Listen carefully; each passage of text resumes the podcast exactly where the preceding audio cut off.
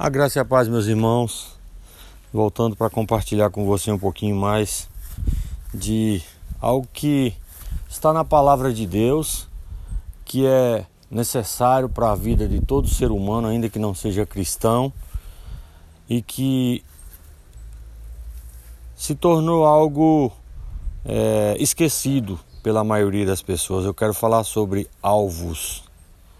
Nós temos falado sobre vida abundante, nós temos falado sobre sonhos, nós temos falado sobre prosperidade, mas não tem nada disso que seja possível acontecer na minha e na sua vida se você não tiver alvos.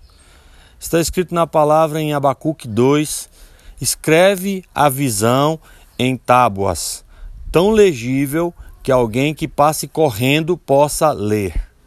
Isso quer dizer o quê? Isso quer dizer que nós temos que ter alvos claros de onde vamos chegar, de onde queremos chegar, de onde o Senhor quer que nós cheguemos. Se você nesse tempo de final de ano não tirar um tempo para avaliar sua vida, para agradecer ao Senhor pelo que aconteceu de bom e estabelecer alvos para o próximo ano, mas tem que ser alvo claro, não pode ser uma carta de intenção.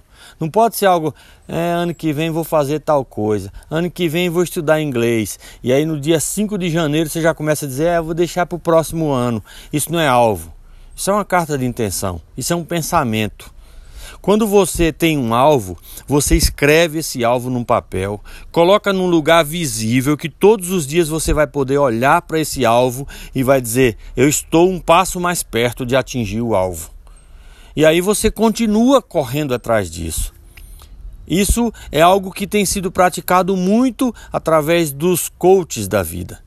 Eu já fiz processo de coach, eu me formei coach, eu não trabalho com essa área, mas eu quero te incentivar a estabelecer alvo, alvo claro do que você vai alcançar nesse próximo ano. Avalie a sua vida, veja o que é necessário para que você seja um vencedor, para que você tenha vida abundante. Estabeleça o alvo, escreva num papel bem legível, pregue na sua geladeira, na parede do seu quarto, na porta do quarto, onde você olha mais. Onde todos os dias você vai dar uma olhada nesse papel e vai dizer: é aí que eu vou chegar. Alvos são as coisas, uma das coisas mais importantes na nossa vida. Assim você vai ter vida abundante, assim você vai alcançar aquilo que é de melhor para a sua vida. Escreve a visão em tábuas, tão legível que alguém que passar correndo possa ler. Essa é a instrução de Deus para o profeta Abacuque, para que ele passasse para o povo de Israel. Onde é que eles deveriam chegar? O que, você tem feito com a sua vida? O que, que você tem feito com o próximo, para projetar o próximo ano da sua vida? 2021 vem aí. Muita gente está assustada, assombrada com crise. Mas eu quero te desafiar a crer que na crise o Senhor vai te abençoar de forma que as pessoas vejam o nome do Senhor sendo glorificado na sua vida.